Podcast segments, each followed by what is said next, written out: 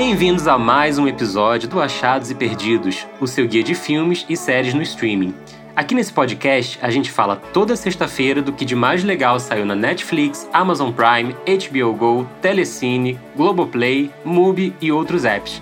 Eu sou Fábio Silveira. Eu sou a Liza Zanetti. E eu sou o Jacques Cousteau.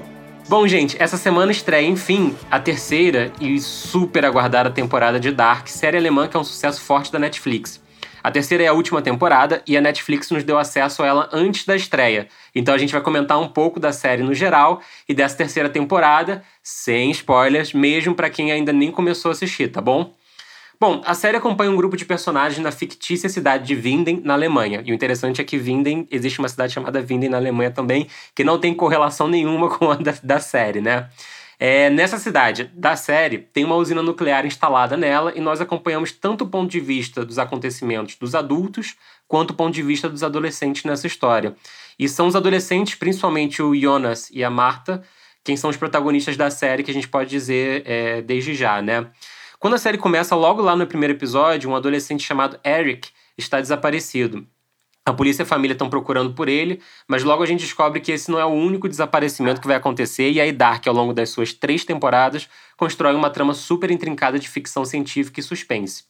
Quem não viu a primeira temporada pode ser avisado desde já que é bem isso mesmo, uma série de ficção científica, e que ótimo né, que exista uma produção assim que se propõe a um retrato tão elaborado e respeitoso com esse gênero, mas ao mesmo tempo sendo relacionável até para quem não é fã de ficção científica. Quem já assistiu a primeira e a segunda temporada, muito provavelmente vai é ficar bem satisfeito com a conclusão da terceira, né? Que pega muitas pontas soltas e as amarra bem até o último episódio. E aí talvez para mim, é, Lais assistiu também, né? Mas aí talvez para mim esteja um dos pontos mais fortes e talvez mais fracos da série ao mesmo tempo. Do lado forte, é uma série bem racional, calcada 100% na lógica e na ciência, e por isso mesmo, pelas suas regras serem claras, é, algumas das teorias dos fãs que rolam na internet sobre como o final é, decorre, né, como o final acontece, elas estão corretas. Acho que quem é fã vai ficar bem feliz com, com isso. Mas do outro lado, é uma série que busca muito mais na filosofia, no aspecto racional do pensamento de ciências humanas, o seu embasamento humano. E é aí que o emocional nunca surge para mim de verdade na tela, né? É, eu acho assim, por um lado, eu gosto muito da série justamente porque ela, ela é muito bem explicada, ela é muito bem. Racionalmente, ela funciona completamente e todas as pontas estão muito bem amarradas, o que é de fato impressionante, porque é uma série muito complexa. O universo que eles criam ali é, é assim, é, é espantoso o quanto tem tantas ramificações, essas ramificações são explicadas e elas fazem sentido e elas se conectam entre si, são muitos detalhes. É, então eu vi, eu revi a primeira e a segunda temporada antes de ver a terceira, porque é uma série que ela pede essa revisita porque faz faz sentido. E cada vez que eu ia revendo, eu percebia novos detalhes que eu não tinha é, captado na primeira vez que eu assisti, e esses detalhes fazem diferença, mas ao mesmo tempo, e talvez isso seja uma característica alemã, ela às vezes ela pode ser muito fria. É, e essa frieza é o que pode causar um certo distanciamento. É, a única exceção que eu diria são os personagens principais, que são a Marta e o Jonas são personagens com quem a gente consegue se conectar melhor, mas uma coisa que eu gosto que a terceira temporada faz é justamente reverter esse quadro um pouquinho. Ela foca menos na na parte racional, na parte de você entender as regras e, e ter que explicar de fato com teorias o que está acontecendo. E ela foca mais no que que aquelas repercussões, aqueles desenvolvimentos fazem para ela foca mais no que que esses acontecimentos causam, em como os personagens se conectam, como eles se entendem no mundo. E isso eleva ela a um nível absurdo que, assim, me comoveu bastante. Eu acho que é um final, uma temporada final como um todo muito bonita, muito bem feita. Eu acho que inclusive tem uma coisa que o, terceiro, o, o, terceiro, né, o último episódio da temporada, ele dá uma virada narrativa com relação a toda a série, né? É, que é bem interessante, assim, não digo os acontecimentos, obviamente a série ela é calcada em acontecimentos surpreendentes, por isso que a gente não dá nenhum spoiler aqui, mas de fato dá uma virada e acontece isso que, que você falou, Lais, eu concordo bastante, que é olhar mais por esse lado, né? E aí no final é bem interessante que é, ela começa a se aproximar de, para mim, assim, pelo menos no meu repertório de, de coisas que eu assisti, vi, joguei, ela se aproxima muito de, de jogos de videogame de ficção científica e narrativa, como Life's Strange, é, como e até jogos mais experimentais, como Everybody's Gone to the Rapture e coisas assim. Então ela realmente amarra isso e constrói um universo bastante, bastante interessante, assim, eu diria. Eu acho que é bem uma série que não tem exatamente nenhuma outra igual no streaming hoje, né? É, eu concordo contigo. E, assim, o que é mais bonito, o melhor da ficção científica é ela usar as regras, os termos científicos e essa parte que é de fato uma criação de aventura para falar do que é mais humano, do que é mais intrínseco à, à humanidade das pessoas e o que nos conecta como em relação à filosofia, ideias de vida, enfim. E as melhores histórias de ficção científica fazem isso. Você não precisa ir muito longe para pensar nisso. A gente pode falar de jogos, a gente pode falar, sei lá, Star Wars, Star Trek, Fringe, qualquer coisa. Se você for pegar o âmago, é sempre é isso que nos conecta com a história, não a, a viagem no tempo ou o universo paralelo ou qualquer outra coisa. É, e aí, quando Dark ela consegue.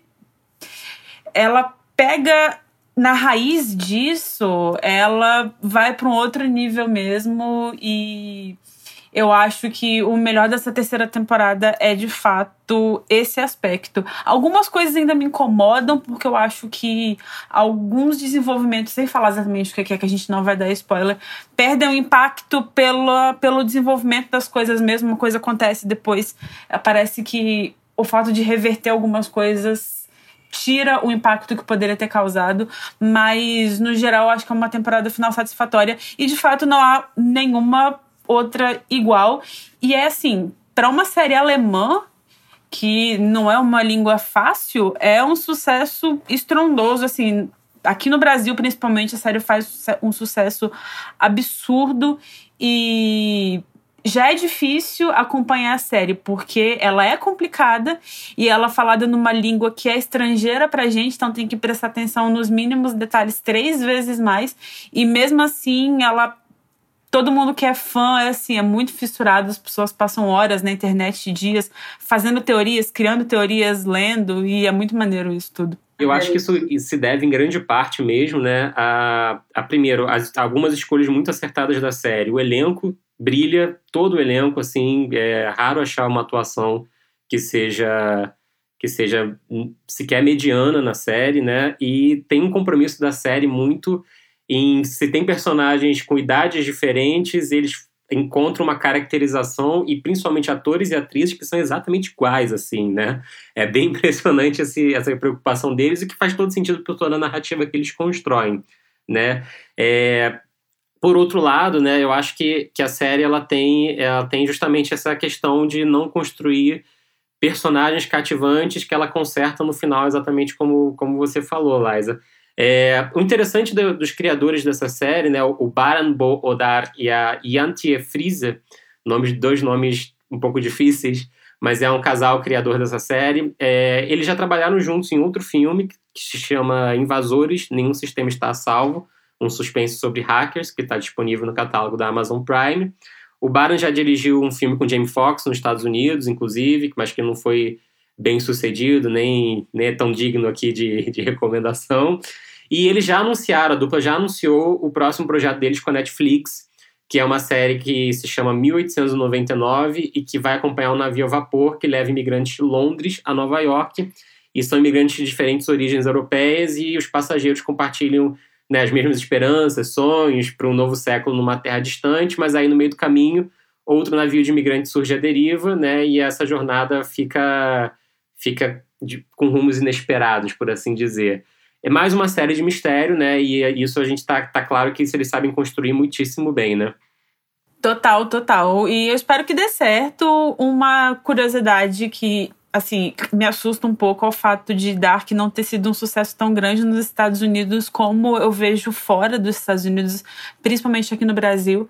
E é uma coisa que acontece com outras séries estrangeiras na Netflix, como mesmo La Casa de Papel, que é um sucesso aqui nos Estados Unidos, não reflete tanto. Mas a Netflix, é, o fato deles agregarem esses criadores de conteúdo e e chamarem eles para dentro de casa para fazer mais séries, construir mais coisas, filmes, enfim, novas produções. É, eu acho interessante porque você constrói um, uma identidade que é só dela, sabe? Então, é, de fato, eles já provaram que eles são capazes de, de cativar, de fazer um, um trabalho bem feito e que continue fazendo sucesso.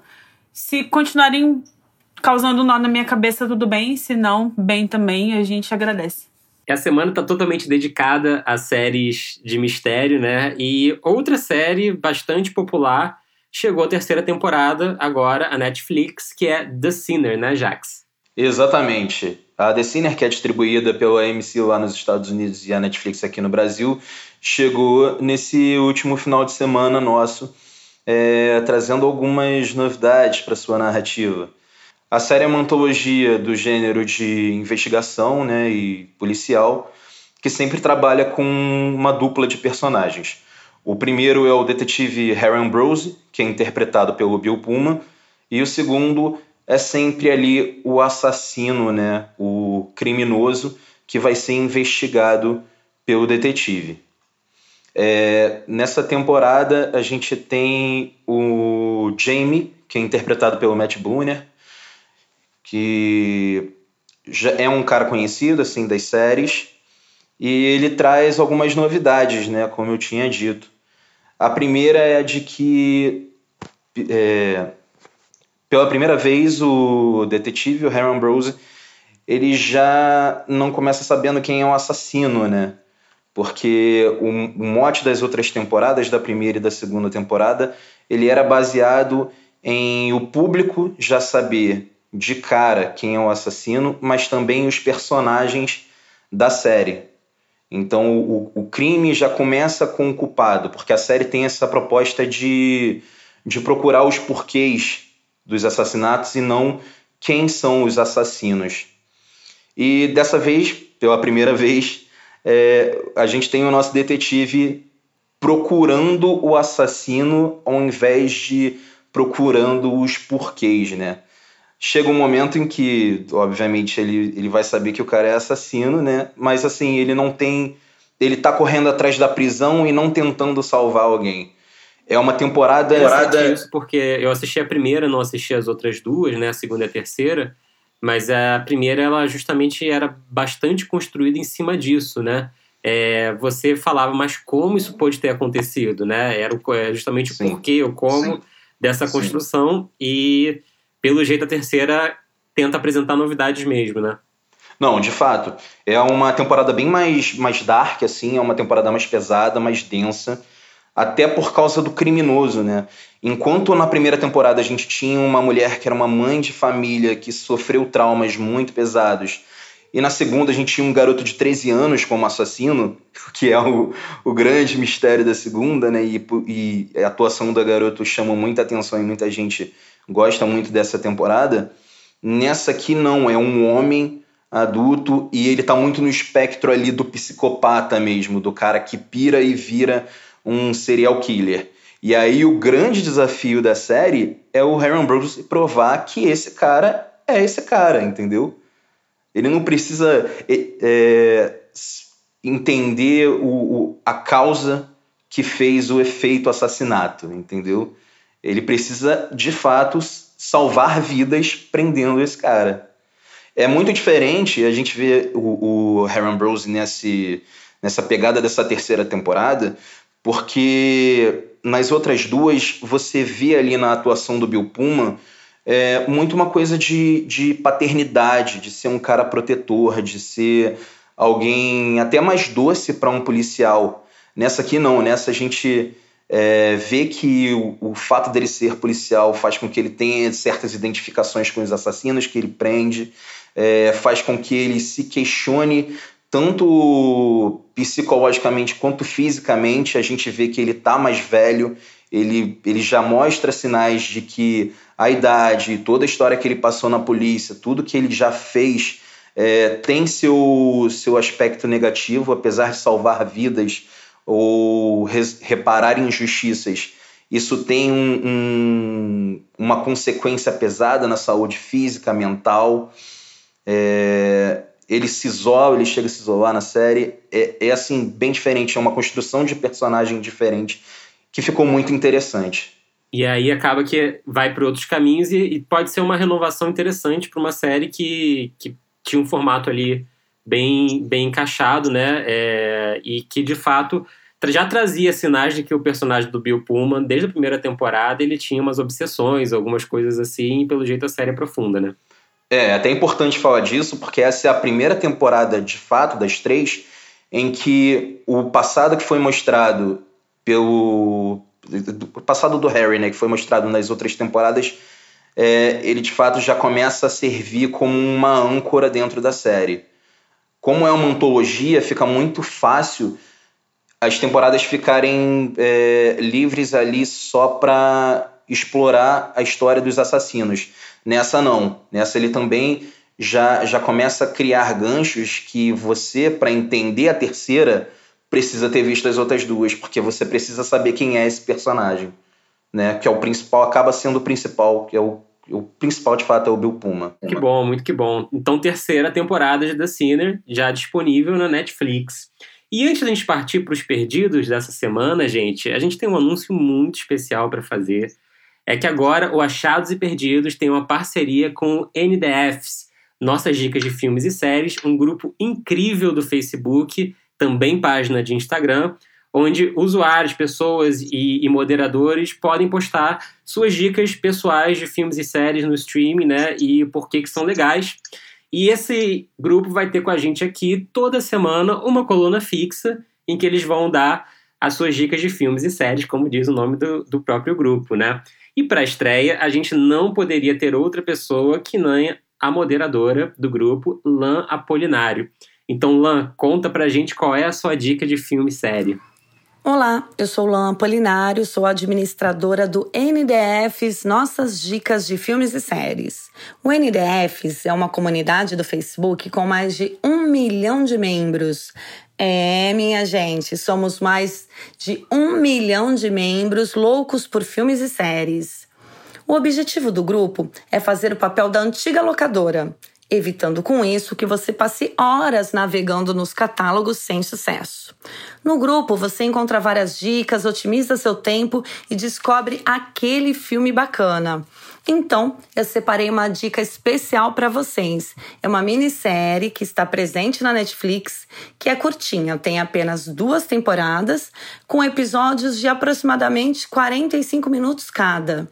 Coisa Mais Linda conta a história de Malu, uma paulistana que, após ser abandonada pelo marido, abre no Rio de Janeiro um clube de música. O figurino é lindo, é épico e a trama se passa nos anos 70.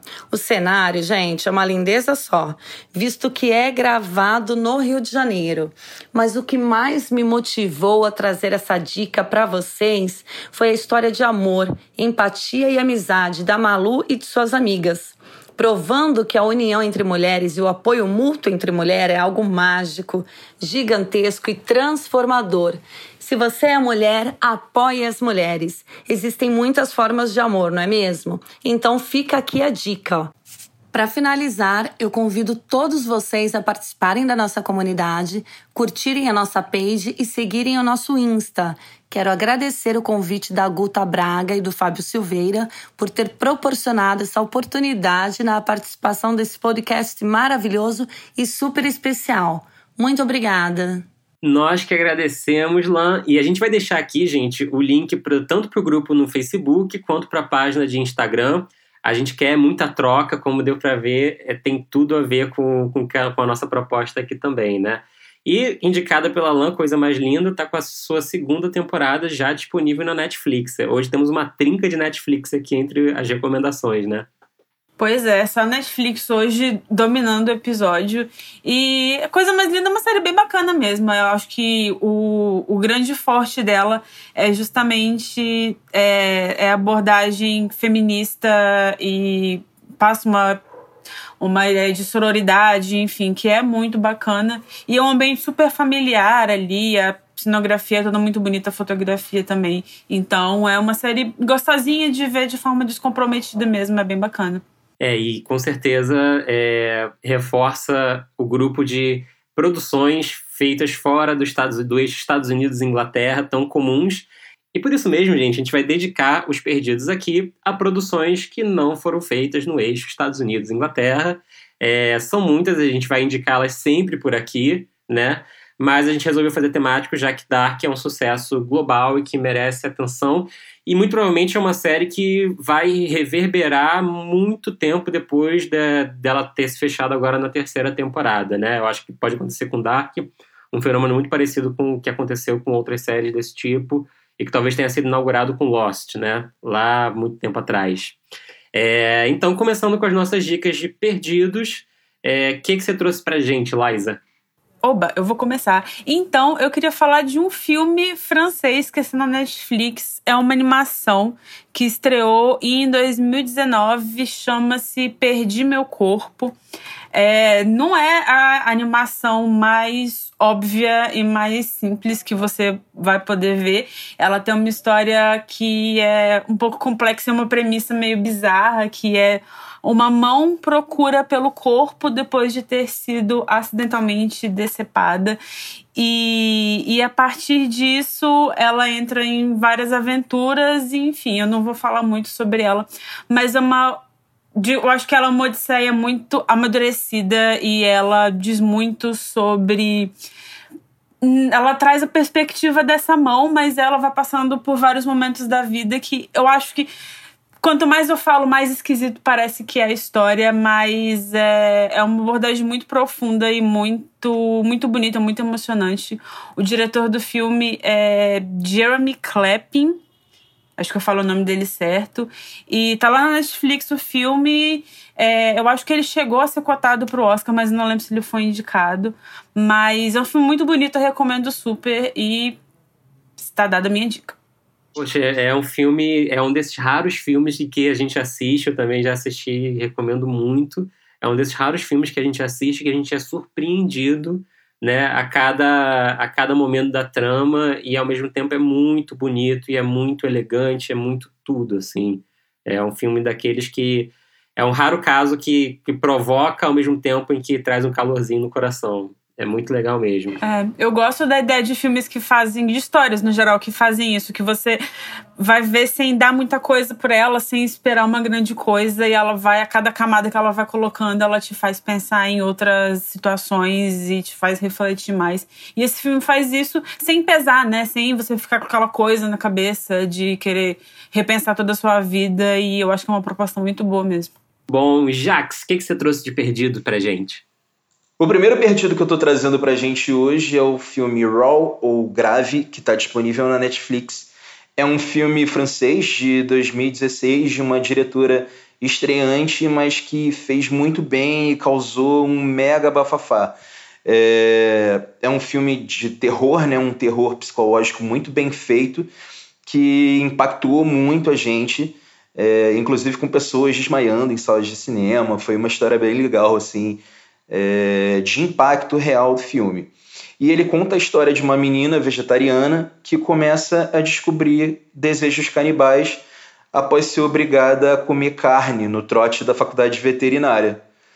E aí esse filme vai mostrando é, por uma ótica muito feminina, né, que é, um, é de uma diretora e as protagonistas são, são mulheres e, e em situações que as mulheres passam muito reais ali, né? Pelo menos me passa muito uma realidade. Você entende o terror de uma outra forma, né? Você vê ali que é um filme muito bom, mas é, ele é mais psicológico. Ele não precisa ser gráfico para te assustar. Ele não precisa ser, ele não precisa ser exatamente violento para te causar medo. E isso é muito legal. É um filmaço é, como eu já disse, disponível na Netflix. Cara, eu acho esse filme super divertido. Eu lembro de ter assistido esse filme numa sessão de encerramento do Festival do Rio há alguns anos. E ele me surpreendia, porque a cada coisa que ia acontecendo, eu não esperava que ele fosse me chocar tanto, mas é um choque no bom sentido, porque eu não sei, eu acho que eu sou um pouco sádica, então eu me divertia vendo as coisas acontecerem no filme. E.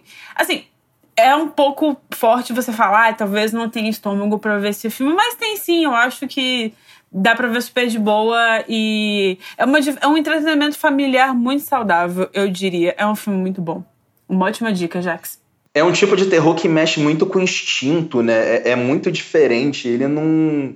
Ele não mexe simplesmente com o medo, ele te traz diversas outras sensações que não são o medo, mas que te causam algum tipo de distanciamento de algo ou de alguém que fazem com que o filme tenha uma pegada totalmente diferente. É um filmaço. Muito bom, muito bom. E a sua segunda dica? A minha segunda dica é o filme A Onda, alemão, de 2008, em que ele se passa em uma escola onde um professor começa a levantar questões sobre o fascismo né, com os seus alunos.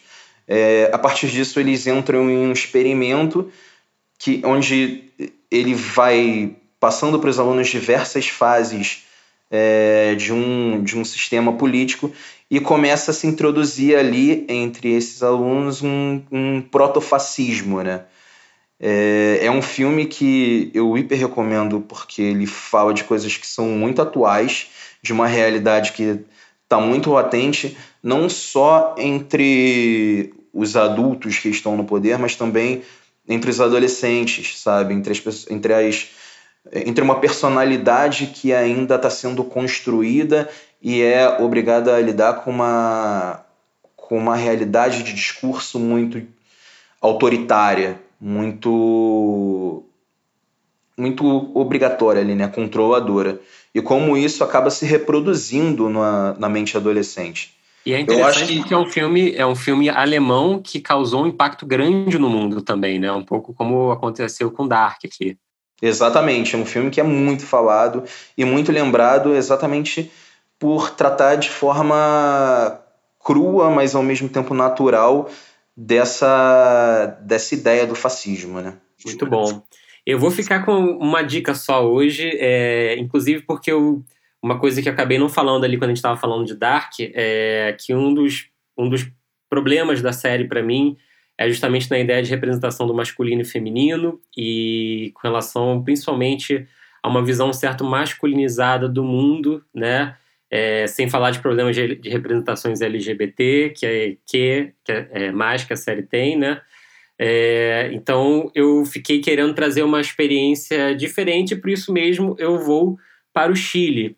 Está é, recentemente disponível um filme chamado Tarde para Morrer Jovem, é, de uma cineasta chilena chamada Dominga Sotomayor Castillo. É, ela foi a primeira mulher na história a ganhar o, o Leopardo de Ouro de melhor direção no Festival de Locarno, por esse filme. E ele é, se passa no, em 1990 numa comunidade rural ali perto de Santiago, no Chile. Tem uma família de classe média ali passando as, tipo, as férias deles, né? E é um período de seca. E no meio dessa, de, desse, desse momento tem vários personagens, mas a gente se foca numa personagem adolescente, que, é uma, que se chama Sofia, e as decisões dela, que são extremamente adolescentes em alguns sentidos, mas muito elegantes, de com quem eu me envolvo, por que, que eu estou fascinada com aquilo, por que, que eu levo esse meu desejo e esse impulso é, para esse lado. E é um filme daqueles que, assim, eu recomendo muito assistir ele numa tarde de sábado, domingo, que você não tem que fazer nada, porque é um filme que de fato te leva ali para um outro lugar. Ele tem um, ar nostálgico, ele tem um ar de sonho, ele tem um ar de, de tudo aquilo. E é um daqueles filmes que a gente termina de assistir e, e, e aquelas imagens elas têm uma potência tão grande que elas vão ficando com a gente. Então a gente vai, às vezes, do nada pensar no filme e aquela. E a imagem vem forte, né? Não é nossa experiência, mas aquela imagem, aquele espaço, aquele ambiente vem forte. E é uma experiência muitíssimo interessante. O filme tem, é, é muito poético, mas ao mesmo tempo muito fácil de, de assistir, de seguir. É, e constrói ali um universo que, que fica, que ressoa com a gente, por todos, por todos os pontos em comuns, né, que nós como latinos americanos aqui do Brasil temos com as experiências daqueles personagens. É, quem é de classe média e já foi para cidades de praia, de serra, para férias ou coisas assim, vai encontrar eco em muitas daquelas experiências ali. E um trabalho de figurino, de direção de arte, de fotografia absolutamente sensacional. Então, recomendo muito Tarde para Morrer Jovem. É, o filme foi produzido pelo Rodrigo Teixeira. É, para quem não sabe, é um produtor brasileiro por trás de muitos sucessos e de filmes premiados, inclusive Me Chame Pelo Seu Nome, e uma lista bastante interessante de filmes que saem por aí. Eu tive a oportunidade de ver esse filme durante o Festival do Rio, com o próprio Rodrigo, com a própria Dominga presente, e foi uma sessão bem, bem especial mesmo. É, Tarde para Morrer Jovem está disponível para aluguel online em muitos desses sites, é, desses aplicativos de aluguel, como Look, como Apple TV, como Google e outros por aí. E é isso, gente. Esse foi mais um episódio do Achados e Perdidos, o seu guia de filmes e séries no streaming. A gente se vê semana que vem. Tchau. Valeu, pessoal. Até semana que vem. Até a próxima, gente. Abração. O Achados e Perdidos é uma produção do Fast Forward. Ele é criado e apresentado por Fábio Silveira, Liza Zanetti e Jacques Cousteau. A produção executiva e a comunicação são de Cris Cunha. A edição de áudio e a finalização são de Duda Suliano. A trilha sonora é de You Got e foi gravada no You Got Studio, no Rio de Janeiro. A produtora Fast Forward é uma parceria entre a Milk, o Música Copyright Tecnologia e o You Got Studio.